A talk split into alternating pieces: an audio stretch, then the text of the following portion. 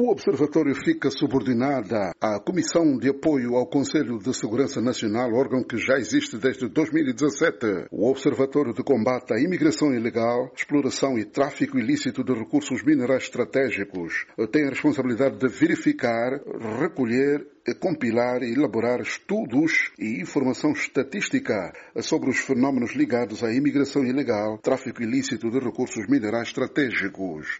O investigador pela Universidade de Oxford, Rui Verde, socorrendo-se da função de observatórios por outras geografias, entende que no passado muitos altos oficiais desses órgãos ministeriais estavam envolvidos quer na imigração ilegal, quer no tráfico ilícito de diamantes. A ideia ideia que é criar uma espécie de um órgão que vigia também os órgãos. Que é isso também a função dos observatórios é vigiar os próprios órgãos do Estado, o que é que eles andam a fazer. Eu julgo que é tentar pôr um bocado de ordem na desordem que aparentemente existirá sobretudo nestas áreas de diamante e outros metais preciosos. O observatório será coordenado por um oficial general designado pelo chefe do Estado-Maior-General das Forças Armadas Angolanas e integra representantes da Casa Militar, do Presidente da República e do Ministério da Administração do Território, que para o antigo oficial da Força Aérea Angolana, Osvaldo Caolo,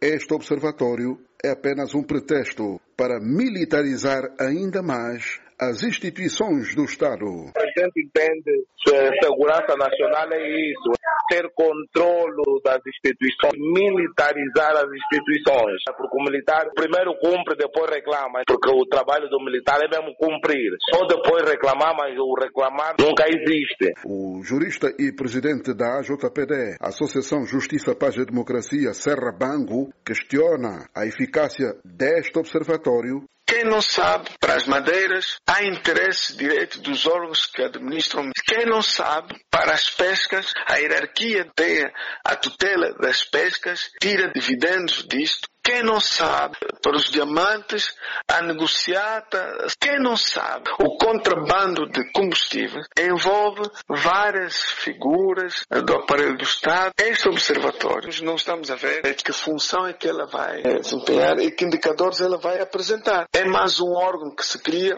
no conjunto de vários outros e para fazer a distribuição de benesses e acomodação de pessoas, eventualmente. No despacho presidencial, o chefe de Estado angolano justifica a necessidade da criação desta entidade com, e citamos, o impacto negativo dos efeitos da migração ilegal, da exploração ilícita de recursos minerais estratégicos e a degradação do meio ambiente causada pelo tipo de intervenção e meios e equipamentos utilizados, bem como a necessidade de garantia da segurança e estabilidade nacional e do sistema financeiro. Fim de citação.